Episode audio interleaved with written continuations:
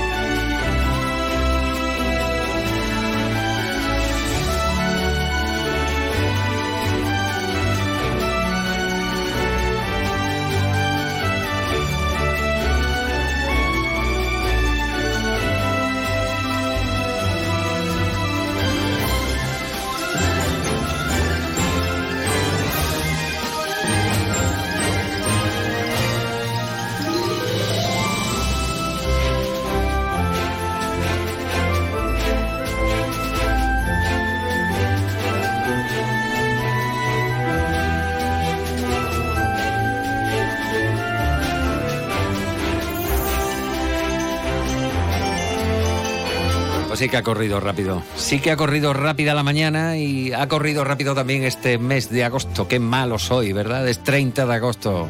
Bueno, no me malinterprete, pero es que es cierto. Ha corrido el mes de agosto al máximo. Eh, bueno, no para todo el mundo para quienes cogieron las vacaciones, por ejemplo, en julio, este mes de agosto, pues le ha servido para poner distancia entre los días de relax, de asueto, de desconexión y de la vuelta a la rutina. Eso para quienes eh, disfrutaron de las vacaciones en julio. Para quienes lo han preferido hacer en agosto, bueno, pues es la recta final, con la particularidad de que si han hecho los cálculos bien, pues la vuelta y el regreso al trabajo trabajo es a partir del día 4 de septiembre.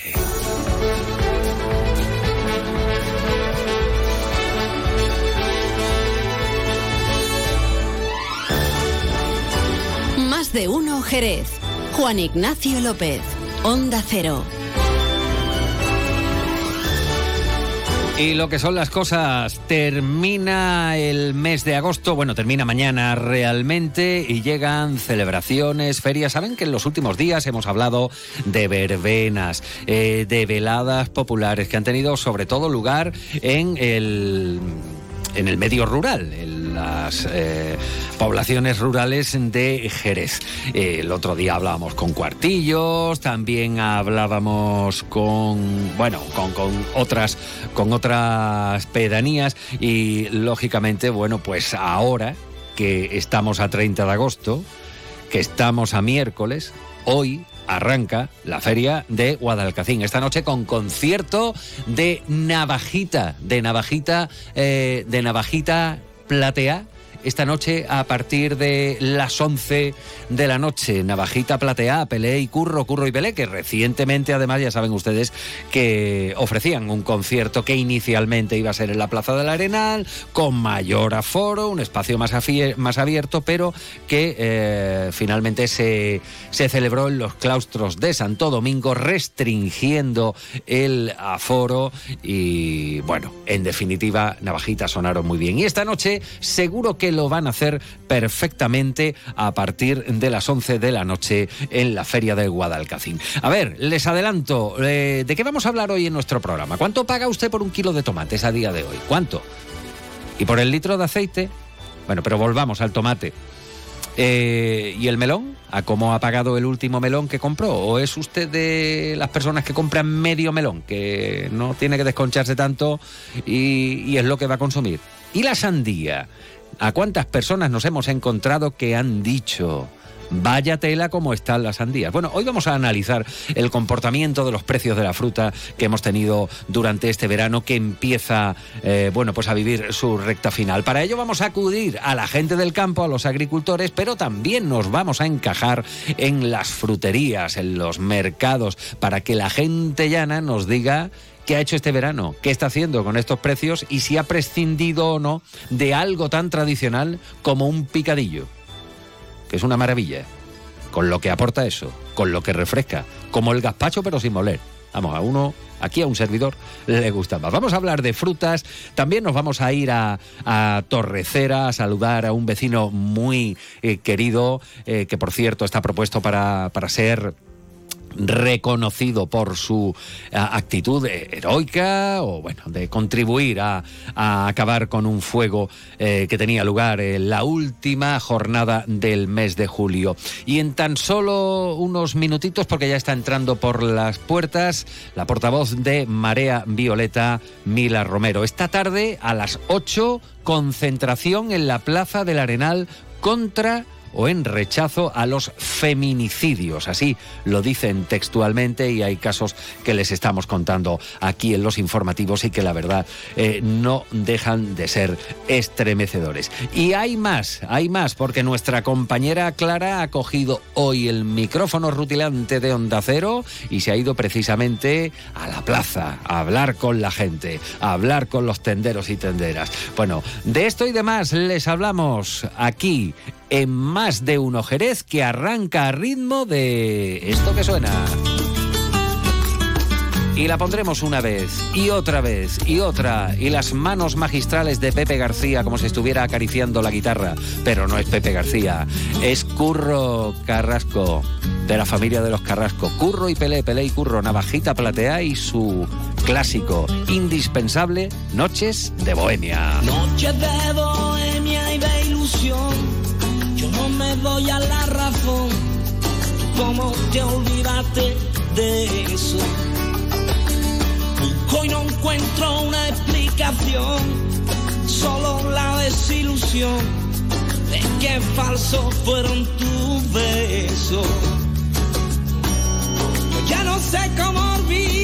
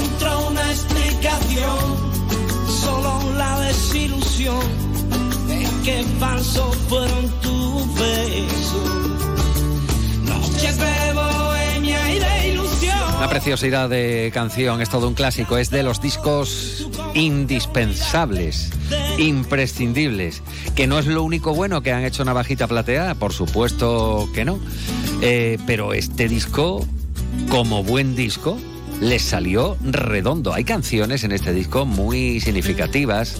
Hay una eh, predilecta para un servidor que se llama La Frontera y que te, te invita a vivir la vida a cada momento porque eh, el día menos pensado pasas la frontera. ¿eh? Es una letra brutal, demoladora. Navajita Platea esta noche a las 11, entrada gratis en la feria de Guadalcacín.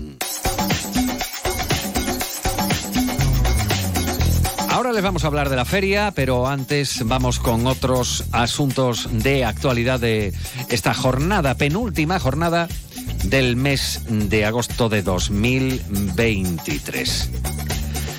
Y hoy la actualidad tiene este sonido que vamos a escuchar enseguida porque es, significativo. Pero antes vamos a conocer la previsión del tiempo para esta jornada. Las temperaturas siguen a la baja, ya lo han notado ustedes. El vientecillo de poniente que nos está acompañando. Pero no se engañen, todavía Estamos en verano. Agencia Estatal de Meteorología. Javier Andrés, buenas tardes. Buenas tardes. Hoy en la provincia de Cádiz las temperaturas diurnas bajan en descenso, localmente notable en el área del estrecho. Se espera hoy una máxima de 35 grados en Arcos de la Frontera, 32 en Jerez de la Frontera, 28 en Cádiz, Algeciras y Rota.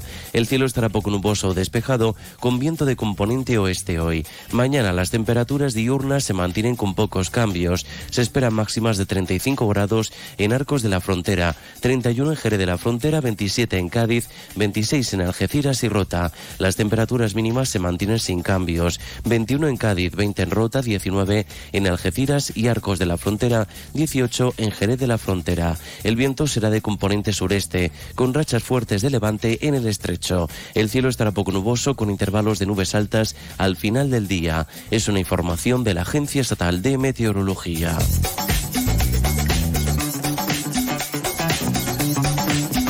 Pues es el tiempo que tienen ustedes, que tenemos nosotros y que, tiene toda la audiencia mm, para las próximas horas, que estamos en verano, que hoy menos calor, claro, nos acordamos de la semana pasada que nos decían, se acaba la ola de calor y decíamos nosotros, ¿para quién? ¿Dónde?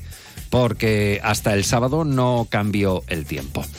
Como decíamos, la jornada de hoy, en cuanto a actualidad se refiere, eh, la podemos iniciar con este sonido.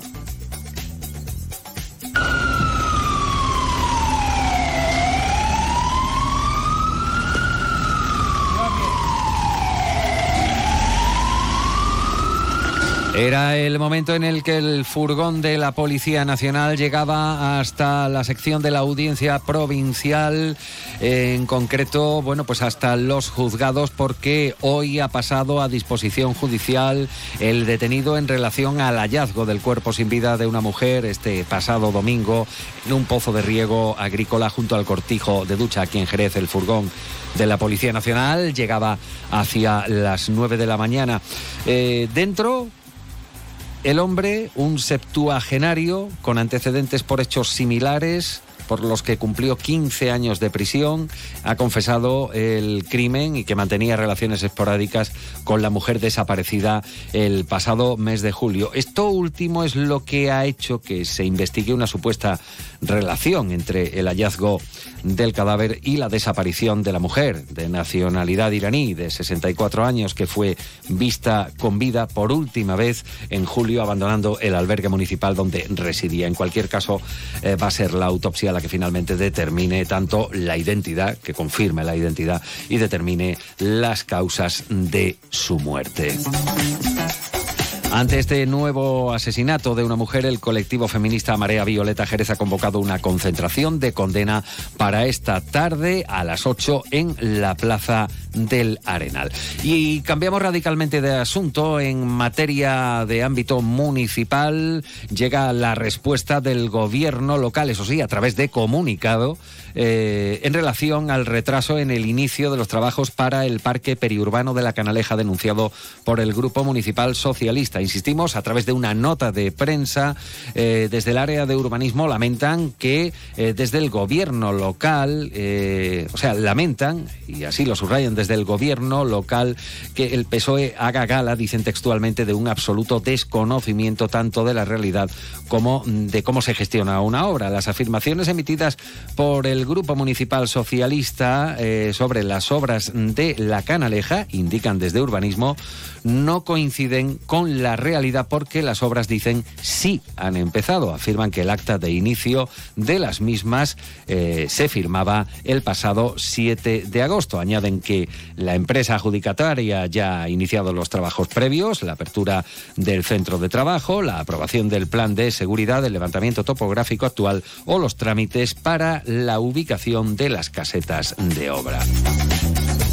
Y ya se, lo adelantábamos ayer, casi finalizando nuestro programa, la vendimia en el marco de Jerez se encuentra ya encarando la recta final con una campaña más corta en este año 2023. Eh, crece un 10% menos de lo previsto inicialmente cuando los cálculos se situaban en un 20% más que el año pasado. Por el momento se han recogido eh, casi 49 millones de kilos de uva. El Consejo Regulador eh, bueno, pues mm, cuantifica eh, en alcanzar la cifra de 49 eh, millones y medio de kilos de uva cuando se cierre la campaña, lo que de por sí supondría un aumento del 10% respecto al año anterior. El año anterior, 2022, se obtenían 44,4 millones de kilos de uva.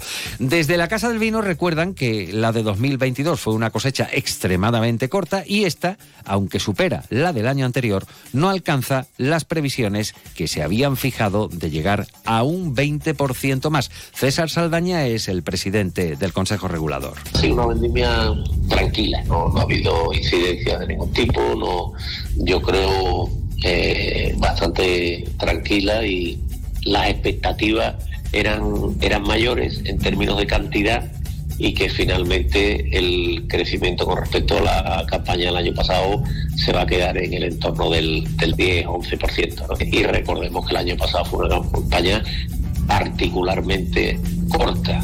Seguimos en niveles de tiempos de sequía. De sequía, que es lo que nos está castigando y que nos preocupa a todos cada, cada día más.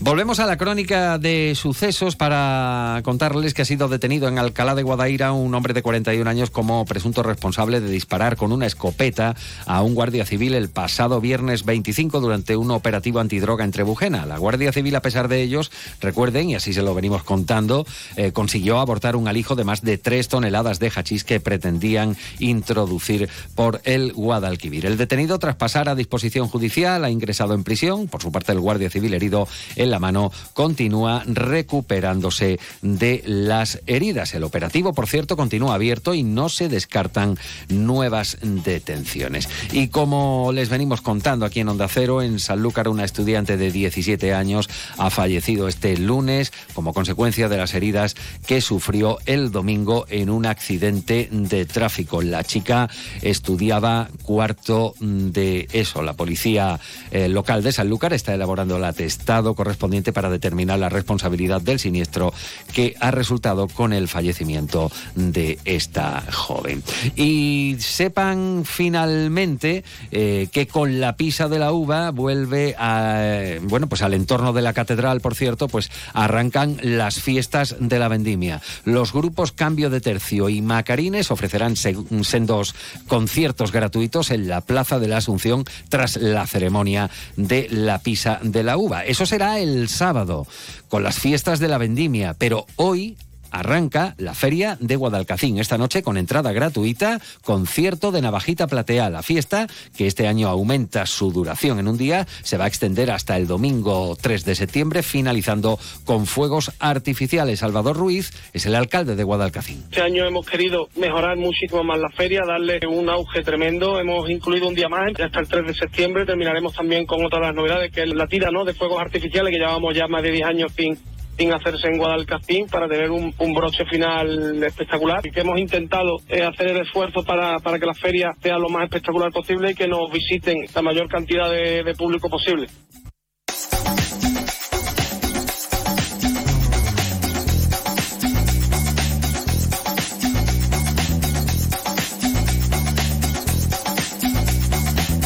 Así llegamos a las 12 y 39 minutos. Esto es Onda Cero. Escuchan más de uno Jerez.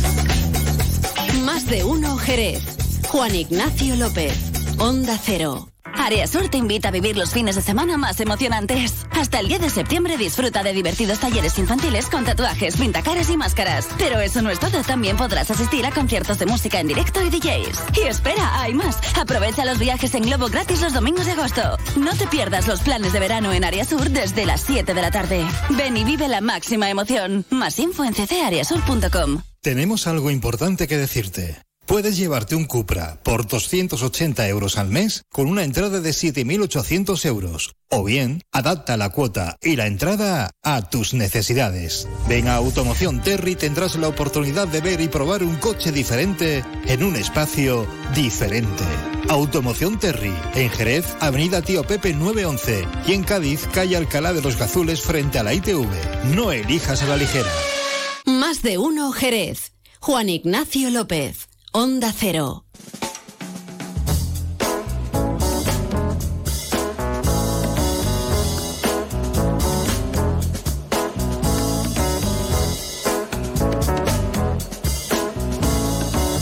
Bueno, ya saben ustedes que en estos días, caramba, con la crónica de sucesos, ojalá, ojalá no hubiéramos tenido que dar estas informaciones, pero llevamos unos días en los que prácticamente los sucesos mm, copan la actualidad o, gran parte de ella, al menos en Jerez y en parte de la provincia.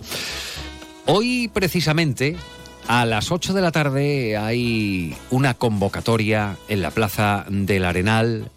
La convocatoria no llega de ningún partido político ni del PSOE, ni del PP, ni de Izquierda Unida, ni de Adelante, ni de ninguna otra fuerza política. La convocatoria llega por parte o llega desde Marea Violeta Jerez. Y se pueden ustedes imaginar cuál es el objeto de, esta convocatoria, dados los hechos que venimos contándoles, pues eh, desde que ha empezado la semana. Tenemos con nosotros aquí a Mila Romero, portavoz de María de Marea Violeta Jerez. Le agradecemos enormemente que, haya hecho el esfuerzo de venir aquí hasta la radio porque eh, están preparando la concentración de esta tarde, que eso no es una quedada con amigos. O sea, se necesita pues tener unos cálculos, hacer una planificación eh, para que esta tarde eh, se alce la voz contra la violencia tenemos por una parte, bueno, pues lo sucedido en ese pozo agrícola, en el cortijo mm, de ducha, aquí en Jerez, con esa mujer iraní de 64 años, eh, cuerpo desmembrado, en fin, es todo muy desagradable y crean ustedes que la gente de los medios, por lo menos aquí en la casa, estamos hasta hasta la coronilla de, de, de, de estos, de, tener que contar estas cosas desagradables, pero es así. Eso por una parte, y por otra, bueno, pues ya lo saben lo, lo que ha ocurrido eh, en Chipiona, pues en este caso confirmado eh, como un caso de violencia de género. Mila Romero, Marea Violeta Jerez. Buenas tardes, Mila. Buenas tardes. ¿Qué tal? ¿Cómo está siendo el, el verano en materia de tranquilidad porque no hayan casos de violencia de género. Y digo, ¿cómo está siendo el verano hasta mm, estos días, ¿no? Que, que parece que, que, se ha juntado, que se ha juntado todo. ¿Cómo, ¿Cómo habéis visto este verano que está empezando ya a despedirse, Mila? Este verano está siendo nefasto, nefasto. La última concentración que hicimos María Violeta Jerez fue el sí. 13 de julio, Ajá. junto con el colectivo LGTBI, y temíamos que eh, la lista de mujeres asesinadas por violencia de género machista no acabar allí. Y así ha sido. Ha sido un verano terrorífico que nos toca muy de cerca, cerca de nuestra tierra, nuestro propio territorio y en toda España. Sí. Y esos son los casos que se pueden registrar. ¿Los que se pueden registrar? Habrá muchos que ni los conozcamos o que quedan fuera de los términos de del violencia. ámbito de la violencia de género tal de como género. está dictaminado. Así ¿no? está. Eh, ¿Consideráis que es un caso de violencia de género porque todavía oficialmente no está catalogado, declarado, no sé cómo, cómo qué, qué verbo utilizar eh, para ello, pero eh, lo ocurrido en el en el cortijo de ducha, ese vecino que residía en Picadueña, señor ya eh, mayor, y, bueno, pues esta mujer de la que se había dado un aviso, recordamos perfectamente a principios de mes de la Policía Nacional, sí, además se temía por su vida, se medicaba y tal, estaba en el albergue municipal. Eh, mm, ¿Creéis, estáis en, disposición de decir que esto es un caso de violencia de género desde vuestro punto de vista? Bueno, las leyes se han flexibilizado al respecto. Es un caso en el que un hombre asesina a una mujer de manera totalmente cruel y premeditada y que a mí, él mismo lo ha reconocido. O sea que con eso estás respondiendo. Eh, antecedentes de, casos de este calibre ahora mismo, eh, que yo recuerde, Mila, eh, es algo parecido a lo que ocurrió con una mujer china, recordarás, esto fue creo que la barriada de los Pinos hace ya, hace ya unos añitos, hace ya unos añitos y también, bueno, pues muy desagradable porque también descuartizamiento y tal, en fin, fue todo muy... Eh, ¿En qué situación, en qué situación eh, se encuentran, sobre todo las mujeres que, que vienen de, de fuera, se encuentran más indefensas? Porque en eso habéis querido hacer hincapié, ¿no? vienes refugiándote de un país en el que no estás bien y resulta que aquí que crees que se está bien y que creo que se está mejor, pero ocurren, ocurren cosas como esta, te encuentras mm, la violencia de género eh, no, no, nos atacan por ser mujer, por ser mujer. Es decir, cuando los medios inciden en la nacionalidad de la víctima, eh, mm, parece que es que no nos ocurre en todos los tipos de mujeres según su raza, su clase social, su edad, su nacionalidad, su lugar de donde se vive. Tenemos la lista que la leeremos esta tarde de los crímenes en el 2023. En el 2023. lo que va de año. Claro, es cierto que las mujeres inmigrantes además están sufriendo mm, más tipos de discriminación el primero por ser mujer y el segundo, pues por cuestiones de vulnerabilidad que puede venirle por no tener unos papeles, por no tener una situación económica, por no tener una red de apoyo afectivo, familiar o de conocidos que la puedan proteger en un momento dado. Pero la principal foco, el principal eh, objetivo de la violencia machista, las víctimas son mujeres de todo tipo de toda clase, repito, de toda raza y de todo origen. ¿Sabíais algo de, de Buram? Es la, la, mujer, la, víctima. ¿Teníais algún Teníamos la noticia de una mujer desaparecida. Solo hasta Creo que desde el 6 de julio. Sabíamos que la policía estaba realizando una investigación. Entre el Cuervo y Jerez, además, decían especialmente. Que además, desde el principio avisaron de que esta mujer corría un peligro inminente. O sea, vieron que era un caso de gravedad. Y así es como ha ocurrido el desenlace. Eh, hay una página web que se llama feminicidio.net eh, en donde se eh, cuantifican las víctimas por violencia de género en Andalucía. A, día, a día de hoy son 13 víctimas y cuatro de ellas localizadas en la provincia de Cádiz. Claro, esto hace ver cómo eh, quien niegue este tipo de violencia o lo vea como algo muy focalizado en eso, en detalles de que si eran extranjeros, de que si eran, están totalmente al margen de la realidad, de la realidad que vivimos, que nos está rodeando. ¿eh? Entonces, eh, el caso de, no solamente en la provincia de Cádiz, tú te pones a ver los datos que tenemos y es que hay mujeres desde 20 años, 17 años, no 21 años, 64 años, 41 años. Es que es algo que atraviesa a toda la sociedad. En Cádiz podemos estar más sensibilizados por el horror de ver que lo tenemos aquí, pero más nos horroriza el que no se reconozca, porque mientras que no se reconozca este problema, no se podrán aplicar verdaderas soluciones. ¿Y creéis que no se reconoce este problema realmente? Bueno, creemos que si la sociedad fuera consciente, es decir, cuando nosotras convocamos, vienen muchas personas que nos acompañan y que se sienten eh, que están participando de esta denuncia, ¿no? Pero faltan tantas, faltan tantas porque el caso es tan grave, o sea, e-, el hecho de que estén matando a las mujeres de esta manera, que tendríamos que tener una situación de alerta generalizada generalizada y cotidiana. Eh, Aquí hacéis un llamamiento en especial, Mila, en el comunicado que emitíais ayer, eh, convocando para la concentración de hoy, insistimos, 8 de la tarde, Plaza del Arenal, y incidíais en, en que la gente, la ciudadanía se tiene que mojar. Y Claro. si conoce un caso, tiene la más mínima noticia de un caso que pudiera eh, ser de violencia de género, que contacten, que denuncien, que lo cuenten para así prevenir.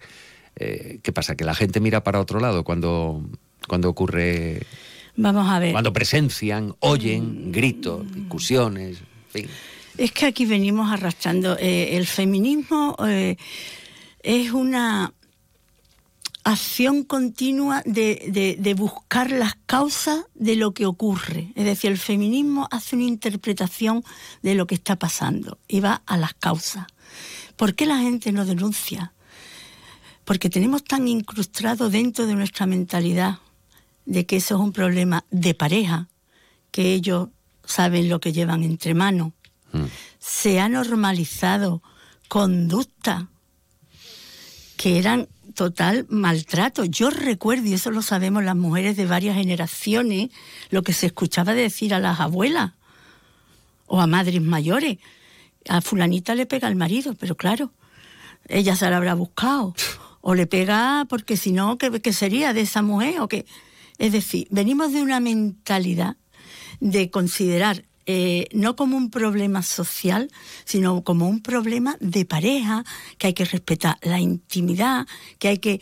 Y a esa mujer la están maltratando por ser mujer, por ser mujer con un hombre maltratador o con un hombre con la posibilidad terrible de ser un asesino. Mira, mira, eh, estoy viendo las edades, ¿vale? Las edades. Eh, por ejemplo, esta mujer, Buram, eh, tenía 64 años.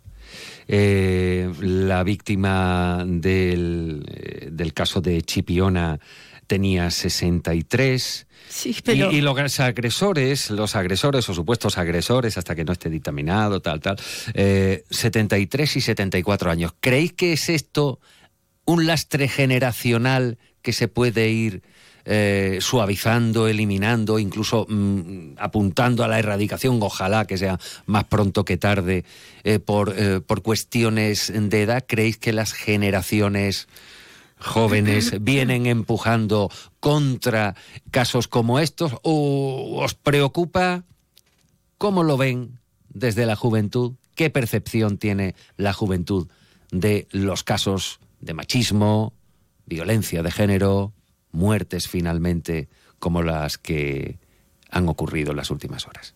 Asesinatos. Asesinatos. Pues eh, es indudable que las generaciones de personas más mayores, tanto hombres como mujeres, han estado más mm, sometidos a una educación mm, machista y patriarcal con mayor incidencia que se supone las generaciones actuales. Pero mm, nos ha horrorizado cuando hemos ido a centros educativos eh, y le hemos mostrado la pirámide de la violencia de género que termina como el horror más grande en un asesinato, pero que empieza con multitud de micromachismo totalmente aceptado. Incluido el chistecillo.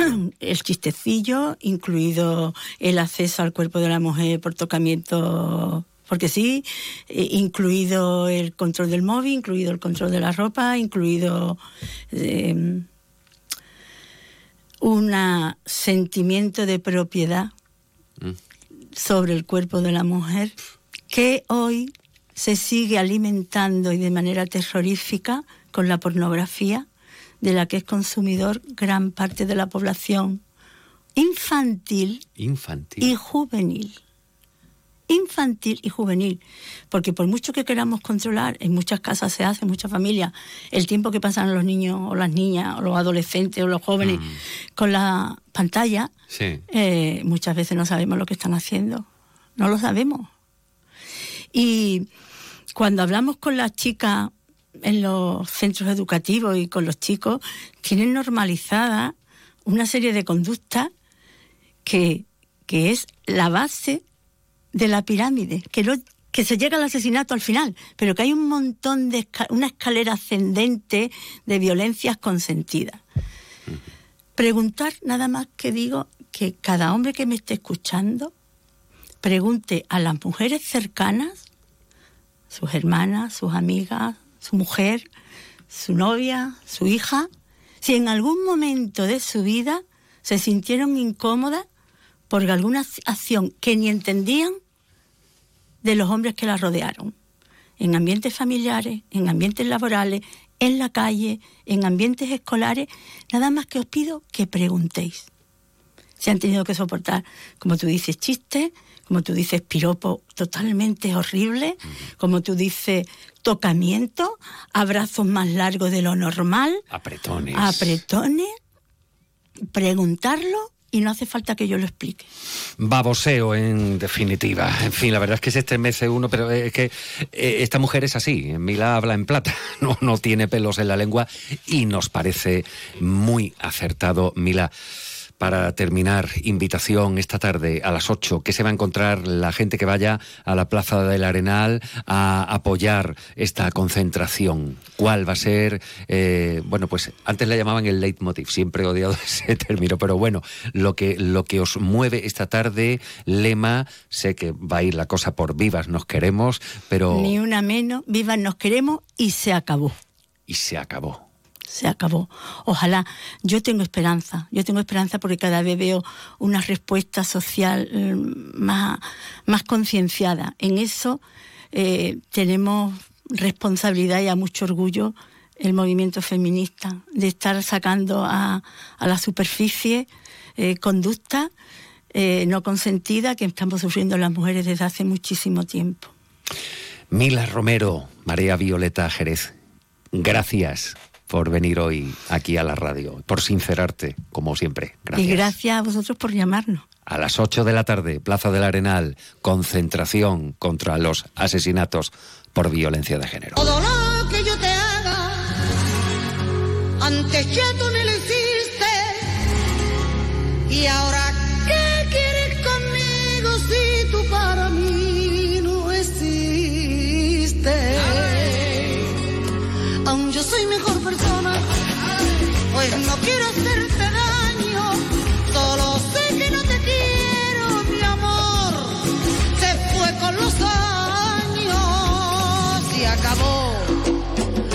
porque yo me lo propuse y sufrí, como nadie había sufrido y mi piel se quedó vacía y sola, desahuciada en el olvido. Y después de luchar contra la muerte empecé a recuperarme un poco y olvidé todo lo que te quería. Y ahora ya, y ahora ya, mi mundo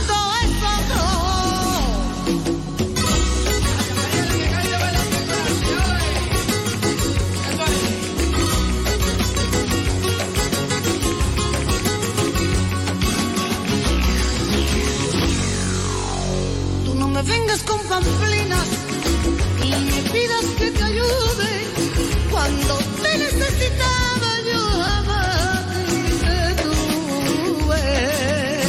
Ni te quiero ni te odio, quiero bien que me comprendas que eres uno más de tanto que yo nunca conociera.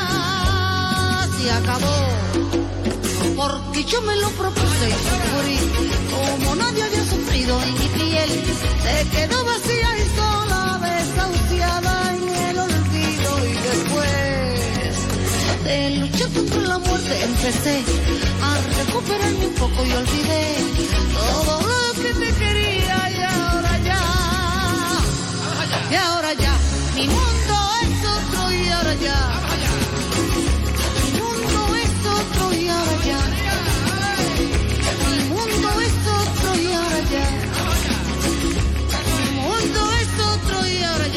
Ahí, ahí va el, fade out, le llaman los, los americanos, ¿no? Pero claro que en los ingredientes de muchas rumbas no faltan ni la guitarra, ni las palmas, ni los bongos. Y eso no lo inventó María Jiménez, bueno, probablemente, no sé si Bambino, bueno, y alguno dirá que Bambino, es que hemos estado a punto, igual la ponemos antes de marcharnos hoy, de otra rumbita que se llama Al son del tambor, y que es todo un homenaje que hizo Rosarillo, perdón, Rosario, a... es que así es como se dio a conocer al principio, Rosarillo. Y los que la hemos visto crecer y hacerse mayorcita, pues todavía de vez en cuando se nos escapa el rosarillo. Bueno, pues a su padre, Antonio González del Pescailla, auténtica esa rumba eh, también, que igual, pues rescatamos en la segunda parte de nuestro programa, en la que hablaremos, por ejemplo, del precio de la fruta, del precio de las hortalizas, como por ejemplo el tomate. ¿Cuánto le cuesta a usted el kilo de tomates? ¿Cuánto le sale hacerse un litro de salmorejo? Noticias. Es la una de la tarde, mediodía en Canarias.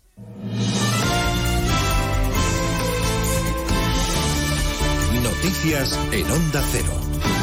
Buenas tardes, les avanzamos a esta hora algunos de los asuntos de los que hablaremos con más detalle a partir de las dos en Noticias Mediodía, empezando por esa propuesta que Alberto Núñez Feijó le ha planteado al secretario general de los socialistas, a Pedro Sánchez, dos años de legislatura y seis pactos de Estado a cambio de que facilite su investidura. Argumenta Feijó que es un pacto en defensa de la igualdad de los españoles que llevará hasta el final aunque le cueste la legislatura y dice que no cejará en el empeño a pesar del rechazo inicial de Sánchez Vamos hasta la Cámara Baja. Juan de Dios Colmenero. Feijo asegura que es una obligación histórica para cualquier político responsable el ofrecer un gran acuerdo nacional al Partido Socialista con seis pactos de Estado para la gobernabilidad no descanse en Otegui y Puigdemont. Pero Sánchez, ha dicho Feijo, ha rechazado la propuesta. Pero he constatado el rechazo del secretario general del Partido Socialista a la propuesta de igualdad de todos los españoles.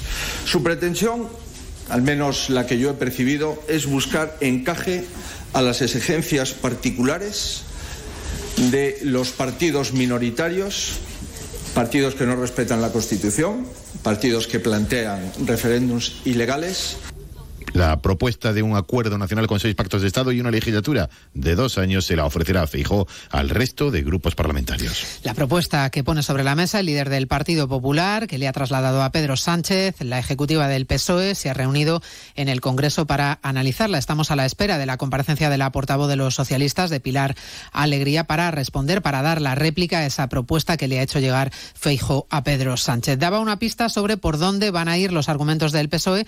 La vicepresidenta en Teresa Díaz, que apuntaba hace unos minutos, que es Teresa Rivera, que apuntaba hace unos minutos que es hora de que Núñez Feijó demuestre su sentido de Estado. Es hora de que Feijó dé alguna señal de tener algún sentido de Estado, también con el buen funcionamiento de los órganos constitucionales que, como el Consejo General del Poder Judicial, están en una situación bochornosa para nuestro país por el bloqueo sistemático del Partido Popular. Hablaremos en Noticias Mediodía también de los precios que siguen subiendo. Lo confirma el dato adelantado del IPC del mes de agosto que se ha conocido esta mañana y que deja la inflación en el 2,6%. Sube sobre todo por el alza de los carburantes. La subyacente se modera, pero sigue por encima del 6%. Y estaremos pendientes también del último golpe de Estado en África. Los militares golpistas de Gabón han confirmado que el presidente del país, Ali Bongo, se encuentra bajo arresto domiciliario. La noticia llega tras varias horas sin paradero, sin noticias sobre el paradero del mandatario ganador de las elecciones del sábado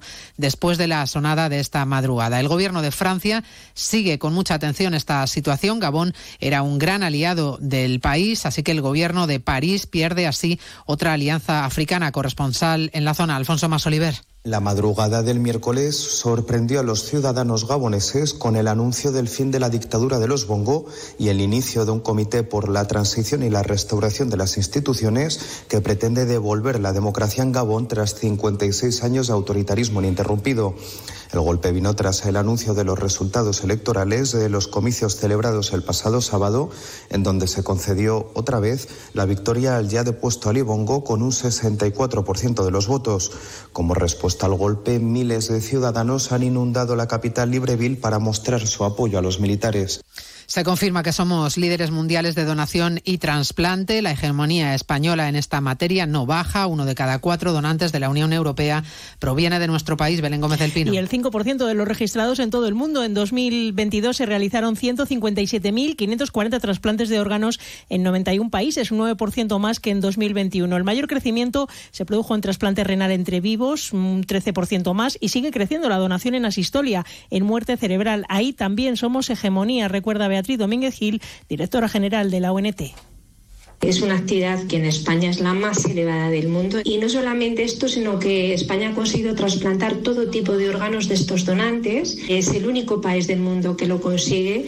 Con una tasa de 47 donantes por millón de población, España se mantiene como el país con mayor actividad, doblando la media de la Unión Europea y superando incluso a Estados Unidos. Y en Salamanca acaba de finalizar el minuto de silencio convocado para condenar el último crimen machista. La víctima es una mujer de 36 años asesinada presuntamente esta madrugada por su pareja, Onda Cero Salamanca, Roberto Benito. La víctima de 36 años es encontrada sin vida en un domicilio esta madrugada tras recibirse llamadas en la Guardia Civil y la Policía Nacional en las que un varón de 49 años manifiesta haber agredido a su pareja y amenaza con arrojarse desde un viaducto de la autovía A66.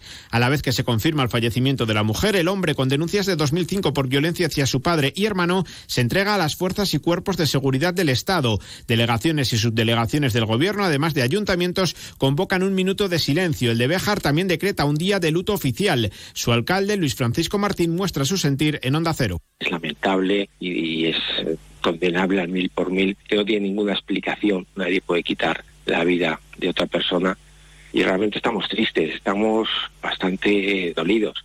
Es duro porque un alcalde solamente quiere dar buenas noticias a sus ciudadanos, a sus habitantes, a sus vecinos, y más cuando conoces prácticamente a todos. Yo soy una persona que he nacido aquí, me quedo aquí, conozco prácticamente a las 12.000 personas y es muy duro saber que han matado a una persona, parece de película o de televisión. El Ministerio de Igualdad convoca para el lunes un gabinete de crisis para analizar este repunte de asesinatos machistas en nuestro país. Se lo contamos todo a partir de las 2 en una nueva edición de Noticias Mediodía, la de este miércoles 30 de agosto. María Hernández, a las 2, Noticias Mediodía.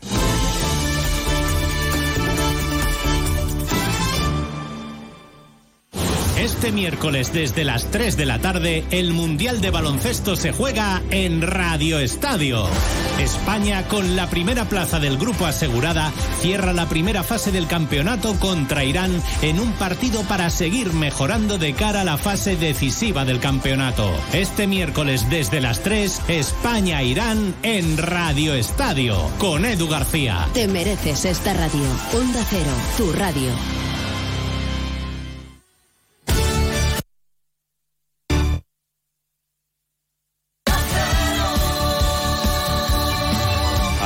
Andalucía.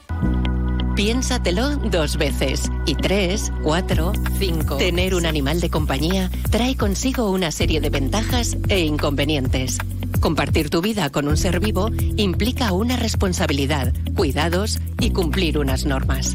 Bienestar y protección animal. Junta de Andalucía. ¿Has probado ya el nuevo mix panificable de Panceliac? Hazlo tú mismo y sorprende a tu familia con un pan.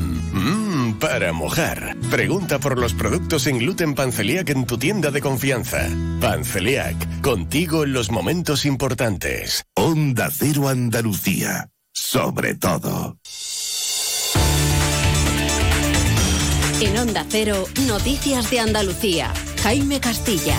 Buenas tardes, hacemos hasta ahora un avance de la actualidad informativa de Andalucía de este miércoles 30 de agosto y comenzamos con el apoyo que el presidente de la Junta, Juanma Moreno, ha mostrado al presidente nacional del PP y ganador de las últimas generales, Alberto Núñez Feijóo, y a su propuesta de una legislatura de dos años que le ha hecho al presidente en funciones, Pedro Sánchez, dos años para hacer reformas y garantizar la igualdad entre españoles que Moreno ha calificado de valiente y oportuna.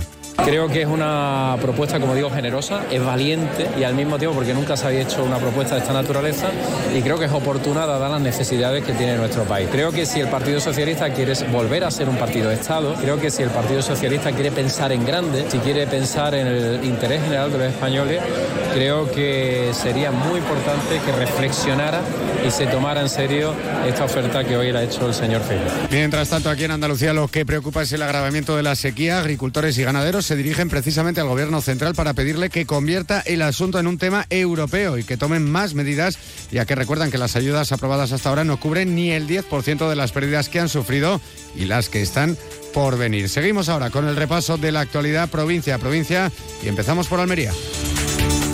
En Almería detenido el presunto autor de un tiroteo en el ejido tras entregarse a la policía. Los hechos tuvieron lugar el pasado 23 de agosto cuando el acusado habría matado a tiros a un hombre en una playa de Valerma. Se baraja la posibilidad de que el detenido esté envuelto en una red de narcotráfico. En Cádiz, el presunto asesino de Burán, la mujer de nacionalidad iraní encontrada este fin de semana desmembrada en un pozo en Jerez de la Frontera, ya está a disposición judicial. El detenido cuenta con antecedentes penales. Acababa de cumplir una pena de prisión de 15 años por haber matado a otra persona años atrás. En Ceuta, agentes de la Guardia Civil han detenido a un varón de casi 60 años con 35.520 pastillas de ribotril cuando desembarcaba en el puerto desde Algeciras. El individuo ha sido detenido por un delito contra la salud pública, siendo su vehículo decomisado por el Instituto Armado. En Córdoba, el presidente de la Junta de Andalucía, Juanma Moreno, ha inaugurado las obras finales del Palacio de Congresos y Exposiciones de la capital. La remodelación ha durado cuatro años y ha costado más de 11 millones de euros. Esta nueva infraestructura amplía las posibilidades de turismo de congresos en la ciudad. En Granada, tras dos días de encierro, la madre de Luis Rubiales continúa justificando el comportamiento de su hijo y con la voluntad de seguir en su huelga de hambre, apoyada por parte de la sociedad motrileña. Para más Inri, que hoy se concentra a las 8 de la tarde para pedir a la jugadora española Jennifer Hermoso que diga que no hubo ninguna agresión sexual. En Huelva, un varón de 37 años ha sido detenido por apuñalar presuntamente con arma blanca a otro hombre cuyo estado es grave, aunque estable, tras protagonizar una pelea en la calle Pablo Rada de la capital. El presunto autor ha sido detenido y pasará este jueves a disposición judicial. En Jaén se desarrolla una innovación tecnológica que consiste en un sistema de predicción que va a permitir conocer en marzo la cosecha del olivar con una precisión de entre el 80 y el 90%. En Málaga continúa la búsqueda por mar y aire de los dos hombres de 29 y 34 años desaparecidos desde este pasado domingo en la playa de la Misericordia cuando practicaban paddle surf. La zona de búsqueda es de Málaga y por la zona costera y luego hacia mar adentro, así como se adentrarán al mar Alborán. Y en Sevilla, el puerto de la ciudad va a ser integrado en la plataforma tecnológica del 112. El acuerdo firmado hoy entre la Junta y la autoridad portuaria servirá para mejorar la coordinación y respuesta en caso de emergencia en el recinto portuario y sus alrededores. Más noticias de Andalucía a las 2 menos 10 aquí en Onda Cero. Onda Cero. Noticias de Andalucía. Únete a la revolución solar con Social Energy. Ahorra ya hasta un 90% de tu factura eléctrica y solo hasta el 31 de agosto te descontamos hasta 700 euros. O si lo prefieres, te regalamos un cheque en Amazon o el corte inglés. Pide tu cita en el 955 44 11 11 o socialenergy.es y no pagues hasta noviembre. La revolución solar es Social Energy. Onda Cero Jerez. 90.3 FM.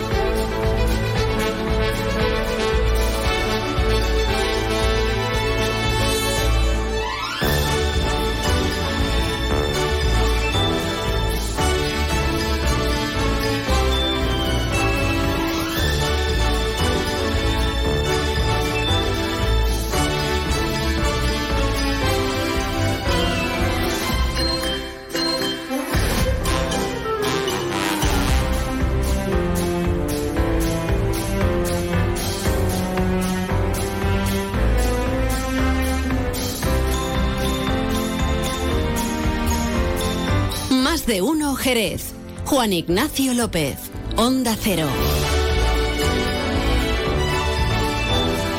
Pues ya estamos de regreso. Enseguida vamos a hablar de, aquello de la fruta y de la verdura y de lo que cuestan y vamos a hablar con agricultores y también vamos a hablar con, con la gente de la calle y con fruteros y fruteras, que se lo ha currado nuestra eh, compañera eh, Clara Mateos. Pero vamos antes a darnos una vueltecita. A ver, vénganse con nosotros, nos montamos en la unidad móvil de Onda Cero, nos imaginamos que vamos caminito, y llegamos a dónde?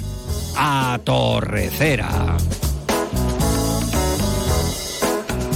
Un- una gente para quitarse el sombrero, gente llana, gente sencilla, buena gente, eh, la de Torrecera. Y fíjense ustedes que tuvieron un susto el pasado 31 de julio, eh, bueno, pues porque hubo un fuego en, en esta entidad local autónoma que rápidamente, bueno, pues puso en alerta al personal, la inquietud propia, en fin, lo que podía ocasionar el fuego. Y con eso, bueno, pues se encuentra uno con gestos. Gestos como el de Fernando García Arriaza, que ese día 31 colaboró cediendo un vehículo suyo, una cuba, a los bomberos para extinguir el fuego. A Fernando le tenemos. Pero antes de escuchar a Fernando, queremos que nos hable de Fernando y de lo que ocurrió el alcalde de Torrecera, que es Francis Arcila y que sorpresivamente, bueno, pues también tenemos ahora mismo con nosotros Francis Arcila. Muy buenas tardes. Hola, muy buenas tardes. A ver, Francis, ¿qué es lo que ocurría el día 31 de julio en Torrecera? Vamos a refrescar memoria y qué es lo que hizo Fernando. A ver. Pues nada, el día 31 por la noche, a eso de las 9 de las 21 a 30 horas, eh, se produjo un fuego en el Cerro de la Harina, que le llamamos aquí en Torrecera, Sí. y que es propiedad del ayuntamiento. Hay zonas de, de pino, eucalipto, y dado a la sequía que tenemos, pues estaba todo muy, muy seco. Y se, se prendió fuego y nada, se alertaron a los vecinos porque hay viviendas allí, se llamaron al 112, bomberos y nada, eh, Fernando García Riaza junto a su familia y, y más personal de Torrecera pues colaboraron para que para que esto se, se pudiera extinguir y no perjudicara a las viviendas que estaban allí. Fernando es un vecino conocido en Torrecera. ¿Cómo es Fernando? Háblenos de él, alcalde. Pues nada, Fernando es un vecino de Torrecera, al igual que sus hermanos y, y su familia, son gente muy bondadosa, gente que, que cuando se necesita algo siempre están ahí. Eh, lo último que miran es el, el- que son muy altruistas, lo último que miran es el, es el dinero. Y nada, eh, al herma- el hermano hace un año, en, cuando hubo el fuego el pasado verano, Sí, recordamos. eh, tam- también eh, prestó su, su máquina y estuvo allí colaborando como el que más. Y esta vez pues le ha tocado a Fernando, que estaba precisamente cenando fuera de esta localidad y le llamaron y precisamente, vamos, no tardó nada en venir y coger un, un camión Cuba que tienen y prestar auxilio a lo- al equipo de bomberos para que sofocaran el, el incendio. Allí que corrió Fernando, que estaba cenando fuera y se enteró y corriendo para el pueblo para ayudar. Y a Fernando le tenemos también, alcalde. Fernando García Riaza, muy buenas tardes, Fernando. Buenas tardes. Que no te esperabas que tuviéramos a- al alcalde, ¿verdad? Oye, ¿es, es cierto todo eso que dice de ti? Sí, señor. Estabas fuera cenando y Sí, en la Junta de los Ríos. en la Junta de los Ríos. ¿Cuánto se tarda de la Junta de los Ríos a Torrecera, Fernando? Eh, tardaríamos 10 minutos por ahí, por ahí, porque veníamos ligerillo. Veníais ligerillo. Es que precisamente es que vivo yo justamente detrás del cerro también, ¿sabes? Ah, o sea, ¿y, y- y- y qué te encontraste? Eh, ¿Cómo fue la llamada y, qué pensaste y qué hiciste? mi padre, mi padre que me llamó Sí. y me dijo que el cerro que estaba ardiendo. Y digo, "Ojo", y salí corriendo para acá junto con mi hermano y mi mujer y eso. Y cogí, lo primero que hizo fue coger camión y cargarlo de agua ahí en el pueblo. Y eso, eso fue determinante, fue, fue una ayuda estupenda para, para los bomberos que, que se encontraban Y allí. hombre, yo lo que quería que, para que el camión estaba aquí arriba y que el camión no bajara para abajo, para mí, digo, mientras acababa y tuve el camión a cargar, eh, llega eso a mi casa, digo, me- yo lo ayudo y le voy echando agua a ellos. ¿Cómo fueron esos momentos, Fernando? ¿Te agobiaste mucho eh, o, o- o viste...? Hombre, el, el agobio era que no llegara el fuego a mi casa. Claro, que se encontraba Ni- ni de- próxima... Ni, ni ningún vecino, vamos, que somos aquí unos pocos de vecinos, ni que llegara a los vecinos tampoco. Claro. Eh, a ver, eh, Francis Arcila, alcalde de Torrecera, Sí. ¿cuántos vecinos sois en Torrecera a día de hoy?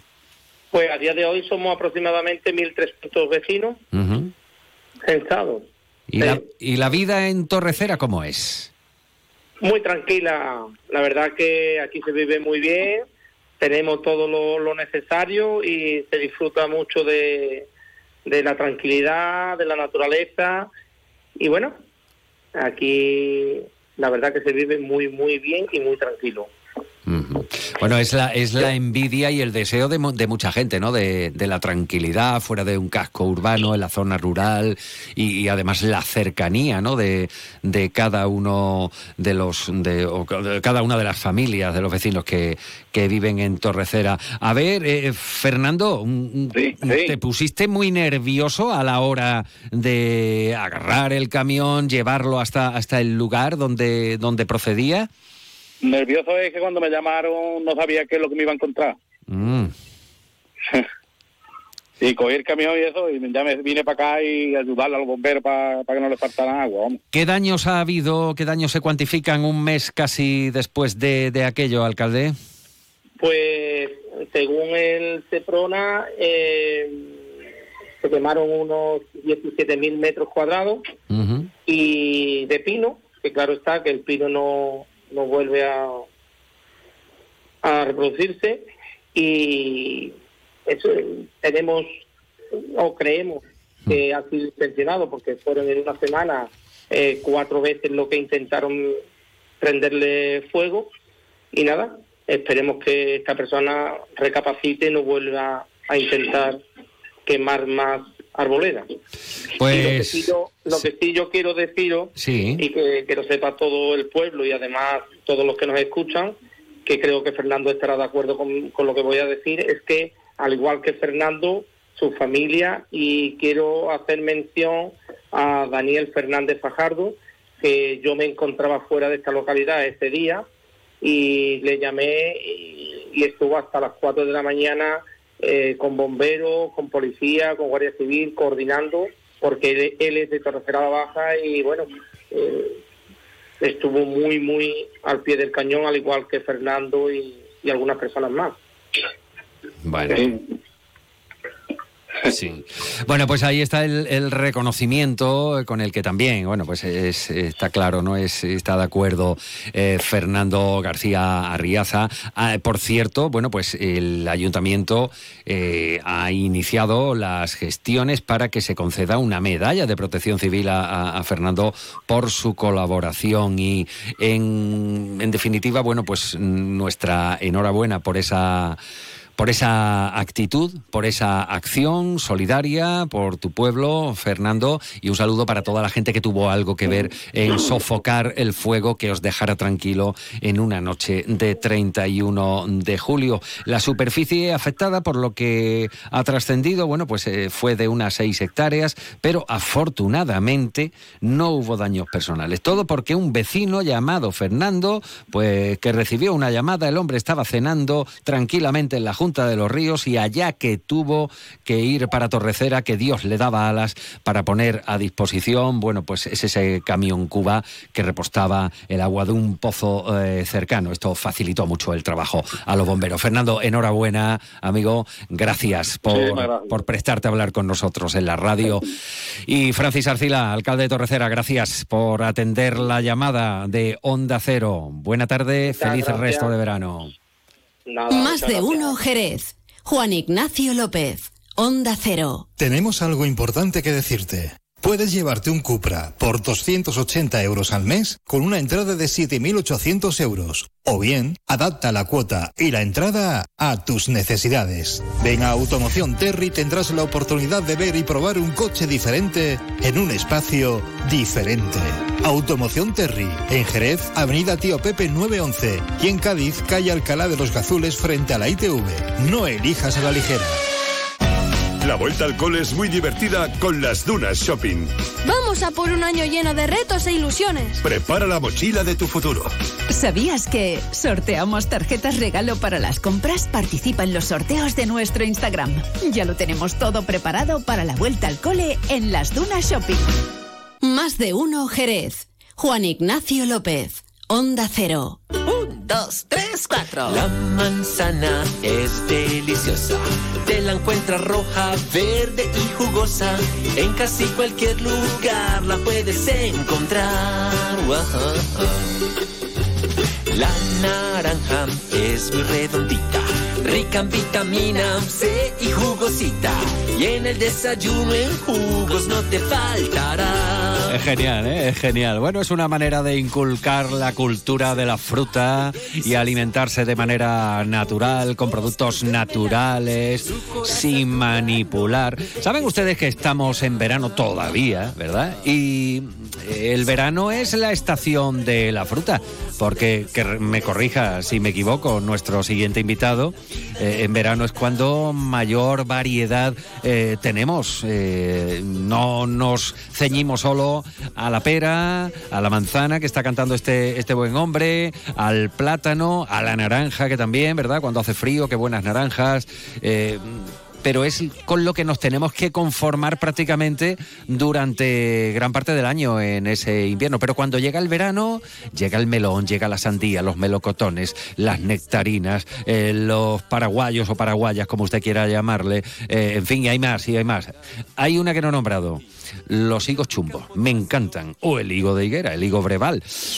Pero Estamos terminando el verano prácticamente y cómo ha sido este verano en cuanto a consumo de fruta. Saben ustedes que eh, en muchos casos han encarecido y no solo refiriéndonos a la fruta, sino también a hortalizas. ¿Cuánto nos gusta un buen gazpacho, un tomate aliñado, un tomate con sal o un salmorejo? Pero mm, los precios son los que hay ahora mismo. Queremos saludar a un agricultor, él dirige una explotación en eh, Puerto Real, se llama Cristóbal Diosdado. Cristóbal, muy buenas tardes. Muy buenas tardes. Bueno, Cristóbal, eh, este, este verano, ¿qué, ¿qué comportamiento ha tenido en cuanto a, lo que solemos consumir el público en cuanto a frutas y hortalizas? ¿Han notado ustedes algo especial, Cristóbal? Bueno, en, los productos hortícolas que se producen en la finca que yo dirijo, eh, tenemos fundamentalmente eh, cuatro productos. Tenemos remolacha de mesa, tenemos zanahoria, eh, hacemos algo de cebolla y también un, un, producto de consumo que es la albahaca, la, albahaca fresca que también la estamos produciendo. Entonces, eh, el, el tema de, de las hortalizas en general este año ha habido bastante demanda en el mercado europeo, también eh, ha habido una pequeña subida de precios que desgraciadamente para el agricultor no se ha traducido en mayor rentabilidad porque Hemos tenido, desgraciadamente, una subida también de los insumos, de la mano de obra, de la energía, como sabemos que hemos estado pagando una factura de la luz que en el campo es muy importante para el tema de los riegos, las bombas de regadío se mueven por electricidad y el, el importe de, de, la energía ha sido muy importante, el gasoil ha subido,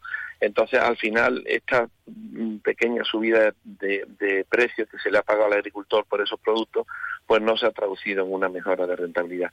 Y sin embargo, eh, debido a la inflación fundamentalmente, pues el ciudadano de a pie ha tenido que pagar a unos precios casi desorbitados algunos de los productos eh, hortícolas y, frutas que pueden encontrar en, los supermercados. La verdad que no, no hacemos más que preguntarnos dónde se queda el dinero en mitad de la cadena alimentaria, porque desde luego al agricultor no le llega, eh, al agricultor no le llega y al final el que sufre es el consumidor final que está pagando precios desorbitados en, productos que no tendrían por qué, porque aquí en verano hay una producción muy muy importante de, tomate, de todas las solanáceas, de pimiento, de berenjena, y, y cuando uno va a, los mercados, a las lóndigas en Almería, ve unos precios irrisorios y luego va al supermercado y te encuentras que un kilo de tomate está cerca de los 3 euros. Bueno, eso es, eso es, eso es para echarse manos a la cabeza acostumbrados a, lo que estamos acostumbrados, Cristóbal. Pero eh, ¿qué, me dice de la sandía, no? O sea, eh, este año el precio de la sandía eh, se ha ido, pero vamos, por las nubes. Yo creo que, que llega cerca de la luna. Eso ha propiciado además, eso, y me corrige Cristóbal si, si estoy errando, eso además ha, propiciado que, que haya menos cantidad, menos cantidad de, género, incluso se haya recurrido pues a la traída de género, y estamos hablando de sandías, de melones, por ejemplo, que hayan venido de, países vecinos como eh, Marruecos. ¿Ustedes qué piensan? ¿Qué piensan de esto? Bueno, eh, ha habido una circunstancia que no podemos obviar, que es una situación climática extrema que hemos tenido este año de sequía en toda España, que mm, desgraciadamente no se ha paliado en ningún momento con las lluvias que hemos tenido y lógicamente tanto el melón como la sandía necesitan mm, aportes de agua para, para su producción y lógicamente el tiempo no ha acompañado para nada. Eh, Eso unido a que también son productos que necesitan mano de obra para su recolección. Se- la, la sandía se recolecta a mano. Eh, ¿qué, qué pasa? Que al final el salario mínimo interprofesional ha hecho que los- las peonadas agrícolas se paguen mucho más caras que el año anterior. Eh, la entrada de los fijos discontinuos pues nos ha hecho a los agricultores a los empresarios agrícolas entrar en unos costes salariales importantísimos y de pago de seguridad social Eh, todo lo que todo lo que sea entrar en productos que necesitan mano de obra para su recolección eh, eh, se lo van a notar porque porque es que los costes se han disparado o sea que es que las recolecciones todo esto ha influido. En, en- en Marruecos pues hay muy mucho menos control del mercado laboral. Yo diría que hay mucho mercado subterráneo de, de- de mercado laboral en Marruecos. Hay hay una política arancelaria que no entendemos. Hay una mm, permisibilidad de aplicación de productos fitosanitarios y de abonos que no tienen nada que ver con, con todas las restricciones que tenemos en la Comunidad Económica Europea. Entonces, estamos compitiendo eh, de, eh, de una forma totalmente en desventaja eh, con, los países, con los productos que nos entran y, lógicamente también se traduce en, las alertas alimentarias que hemos tenido con algunos productos traídos de Marruecos por, por límites de- de pesticidas y ha habido que retirar, como, como todos conocemos, algunas partidas de, de estos productos, ¿no? O sea que, que eh, cuando entramos en ese juego y en desventaja, porque la regulación no es la misma, pues, pues claro, entramos también en el riesgo para el consumidor y no sé, yo creo que Marruecos tiene mucho que hacer para ponerse a la altura de, de la Comunidad Económica Europea en cuanto a regulación de, de- de la sanidad agroalimentaria y en la calidad agro- agroalimentaria y perdón y en este caso no, no nos estamos viendo muy muy perjudicados con este asunto. Cristóbal, eh, antes eh, nos mencionaba, nos mencionaba, bueno, pues los eh, productos que, que ustedes cultivan en, en la explotación que dirige, que es una finca que está en Puerto Real. ¿Cómo se llamaba la, la explotación, Cristóbal? Cortijo de guerra. Cortijo de guerra. Bien, por ejemplo, ahí en el cortijo de guerra tienen ustedes remolacha de mesa, zanahoria, cebolla, albahaca. Lo de la albahaca es que me encanta. Estoy imaginando ahora mismo hacer un pesto con la albahaca. Me encanta, me encanta. Además, el perfume, ¿no? Que te deja incluso cuando estás manipulando las hojas. Pero, por ejemplo, ha dicho remolacha de mesa, una remolacha aliñada está riquísima. Zanahorias, tres cuartos de lo mismo. Y ha hablado usted de la cebolla, eh, fundamental para la dieta mediterránea, para nuestra cocina. Y cuando ha dicho cebolla me he acordado rápidamente del picadillo. O en Cádiz le llaman priñaca, ¿no? O piñaca. Bueno, pues eh, eh, el picadillo, para que quien no lo sepa, eh, porque hay muchos oyentes de fuera, pero que están pasando sus días aquí de vacaciones en la provincia de Cádiz, bueno, pues le llamamos a- al pimiento, a la cebolla, al tomate, picadito con aceite, vinagre y sal. Ya si quieres le zampas un, un algo de, de atún, de caballa, de melva, según tus gustos, y ya está. Pero mm, Bueno, hay, hay un hay un producto que ¿Sí? también se utiliza mucho, que también ¿Sí? producimos ahí, que es el garbanzo. Ah, el garbanzo, el garbanzo. garbanzo, pues sabe usted que... Pues está increciendo el consumo del garbanzo en verano para ensaladas, ¿eh? Eh, es una maravilla, es una maravilla. ¿Tienen ustedes percepción, Cristóbal, de que se esté consumiendo menos de estos productos, digamos, estrella? Por ejemplo, los que conforman el picadillo, que mm, a fin de cuentas es lo mismo que utilizamos para hacer un gazpacho y muy parecido a lo que podríamos utilizar para, para prepararnos, bueno, pues un salmorejo, ya quitándole algunos ingredientes. Ti- ¿Tienen percepción de que la gente haya dejado de consumir o haya eh, aminorado ese, ese- ese- el consumo de estos productos? Yo, yo creo que hay un tema fundamental que tenemos que tener en cuenta y es que la industria agroalimentaria española es una industria muy potente y está poniendo en el mercado productos de muchísima calidad ya terminados. No voy a hablar de ninguna marca en concreto, pero hay gazpachos terminados de una calidad espectacular. Ahora mismo en, cualquier lineal de supermercado encuentras gazpachos elaborados que garantizan con productos frescos. Entonces, eh, quizás el, el, consumidor final, cuando suma el tiempo eh, que se necesita para preparar un gazpacho, la energía, el, la, el producto, la materia prima, todo esto, y después ve que con un precio razonable pues puede disponer ya de un litro de gazpacho perfectamente terminado por una industria que garantiza un producto de calidad, pues nos hemos vuelto también un poco cómodos. Y, a veces y a veces e incluso es más barato comprar ese ese producto terminado que que, que, hacerlo en casa. ¿no? Eso, eso también creo que está influyendo. No estamos consumiendo menos tomate ni menos pimiento, quizás eh, el consumo está siendo mayor en la industria agroalimentaria y menor a, a nivel de consumidor final, ¿no? Mm. lo que puede estar ocurriendo. Estamos acabando el año agrícola, Cristóbal, de San Miguel a San Miguel. Es el año agrícola, para quien no lo sepa a estas alturas. Eh, sí sin ánimos de querer hacer de futurólogo, ni de medium, ni, ni de pitonisos, ¿qué, ¿qué, previsiones tienen ustedes o qué esperanzas albergan de cara al nuevo año agrícola, cómo va, cómo va a arrancar? Porque la tierra está muy seca. Eh, incluso preveían lluvias para este fin de semana y eh, nos están apuntando por ahí que se van para la parte oriental de, de la península. Eh, ¿cómo, ¿Cómo ven ustedes el nuevo año agrícola que todavía no ha comenzado? Bueno, vamos a ver, el, lo que está comentando usted del agua es algo fundamental.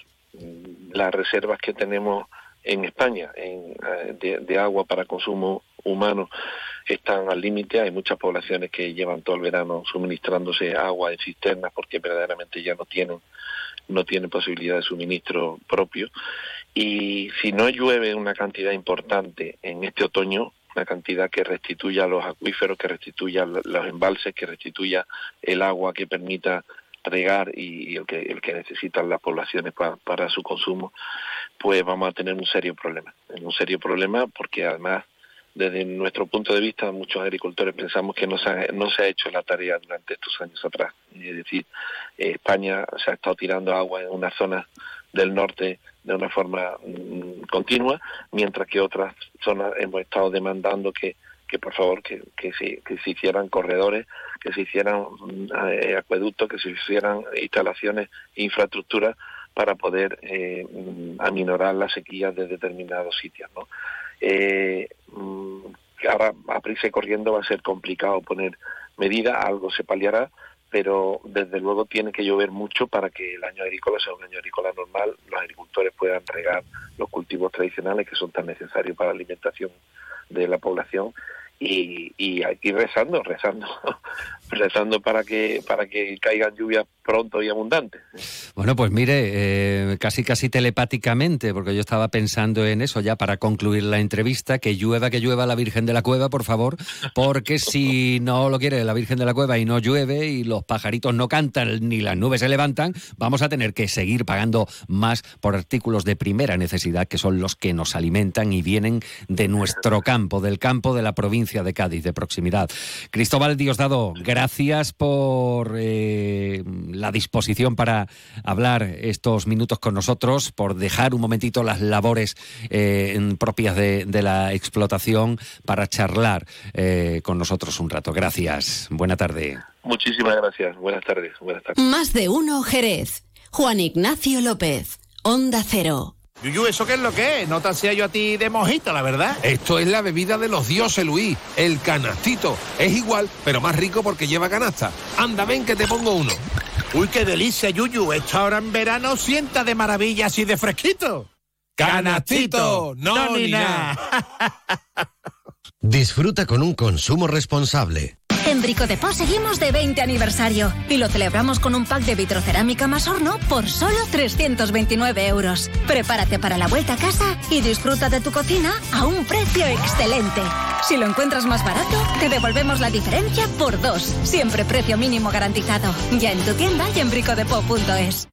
¿Ya lo tenéis? Sí, de entrante pediremos un hummus de berenjena y un provolone al horno con pesto y pistachos. Luego, de primero, un gigante de cordero lechal en salsa de Pedro Ximénez y foie.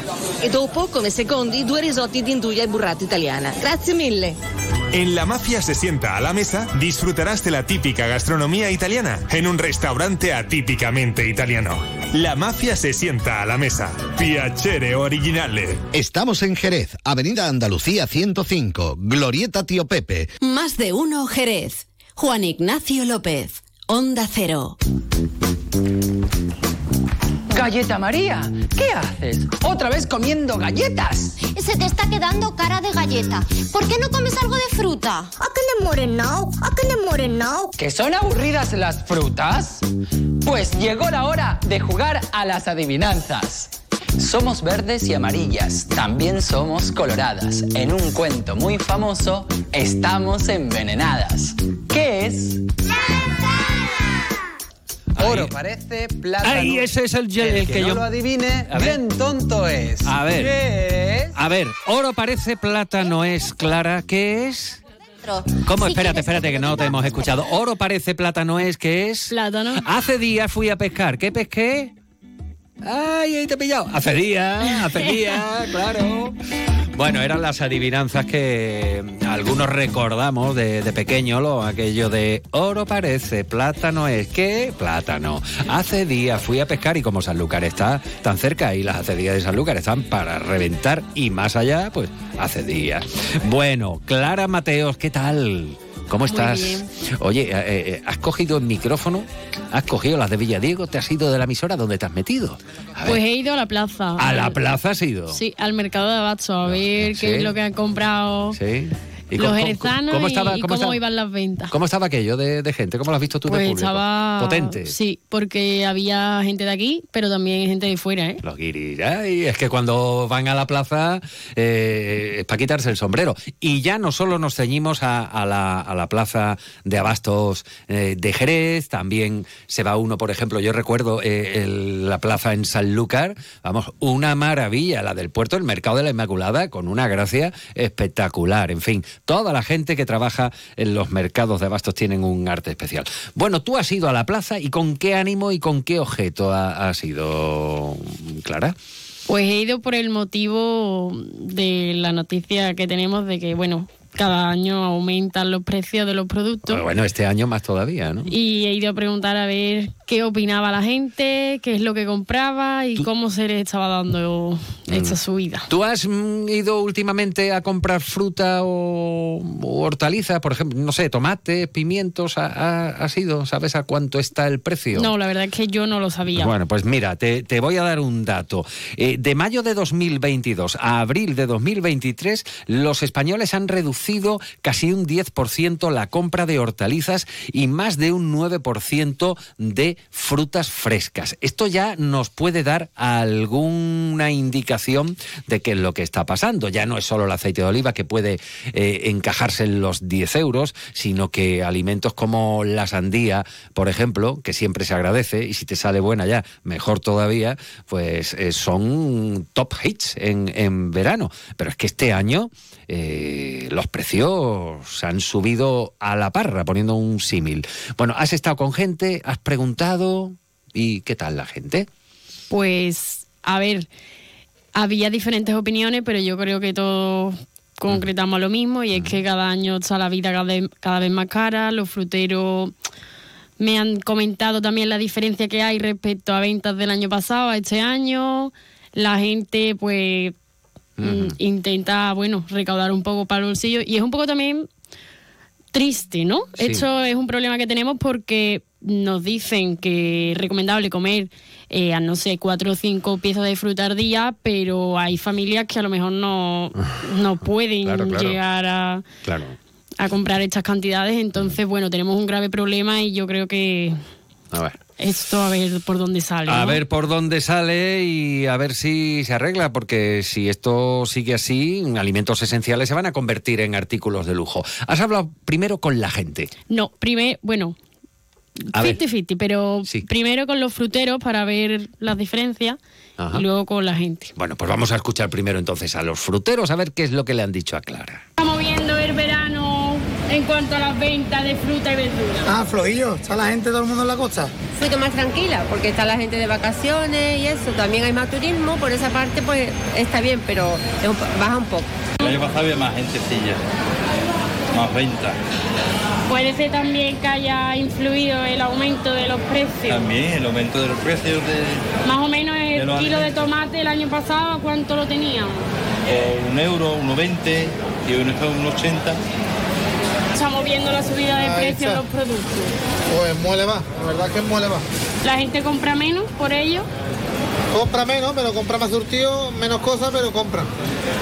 Bueno, pues ahí está, ¿no? Cada Me uno se- comentaban cada- también que, sí. bueno, mm, hace unos años pues a lo mejor se llevaban la sandía y ahora es que la tienen que cortar a trocitos y bueno, se llevan una parte que, que es que la gente no, no puede, no puede. Y eso, fruta, por ejemplo, como el melón, eso, la sandía, lo que comentábamos, el tomate que ahora también pega mucho, ¿no? Para el gazpachito en verano, pues bueno.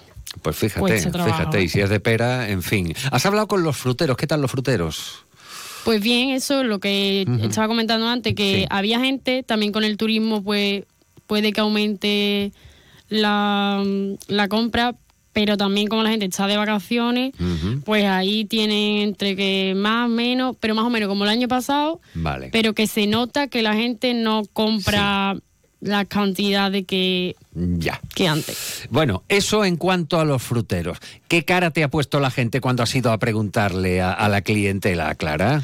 Bueno, la gente estaba un poco indignada, ¿no? Es verdad que bien porque el día apetecía estar allí en el mercado, buen ambiente, pero la gente estaba indignada por el hecho de que, bueno, los precios son los que son, cada vez son más altos y mm, le escuchan al mercado porque son más baratos los precios a las grandes empresas. Y te lo sirven en un cucurucho de papel de estrazas, ¿eh? que es una cosa también muy significativa. Vamos a escucharlos. Sé que viene a comprar. Sobre todo, todo lo que se pueda comprar. Mira qué espero más bueno tiene también.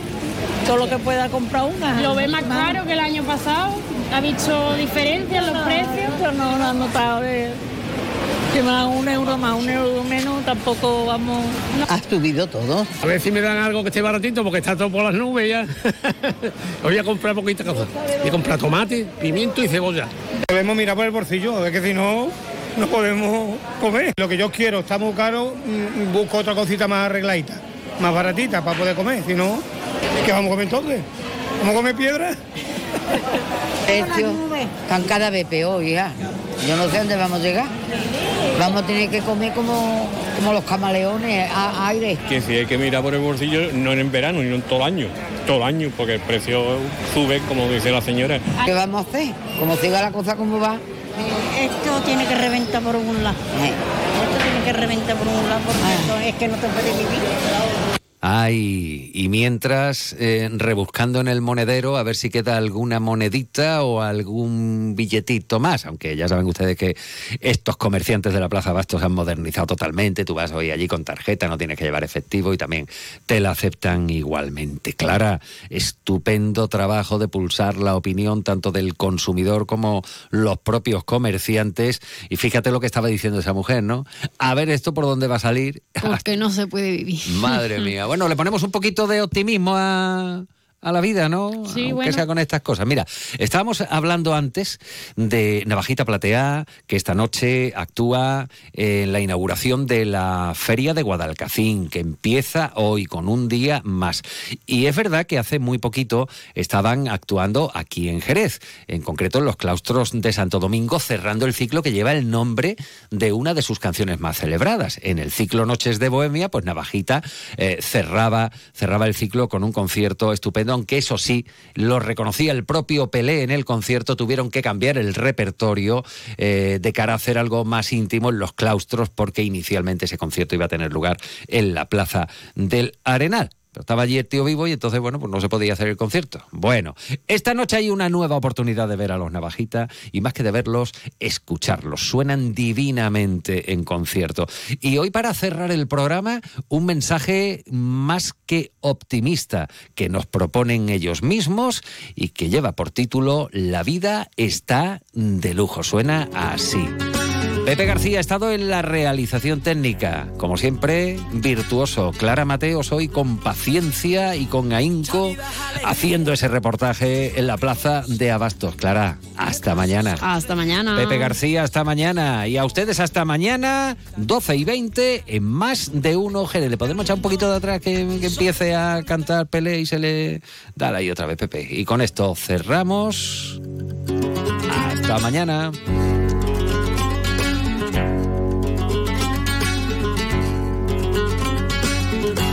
Esta vida es alegría y yo la vivo soñando. Hoy de paso son tres días y dos se pasan volando. Levántate todos los días con ganas de comerte al mundo. Sonríe, canta y baila que esta vida está de lujo que esta vida está de lujo. Levántate todos los días con ganas de comerte el mundo.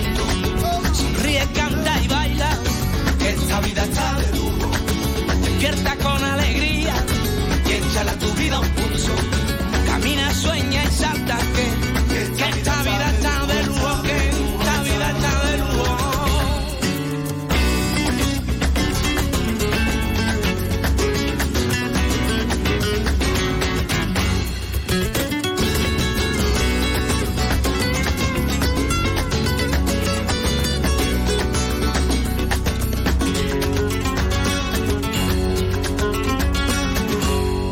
Empieza un día y hoy puede ser el primero.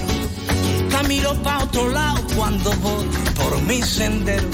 Mira siempre pa' adelante, que el pasado se lo lleva el viento. Y al futuro buena cara que esta vida está de lujo, que esta vida está de lujo.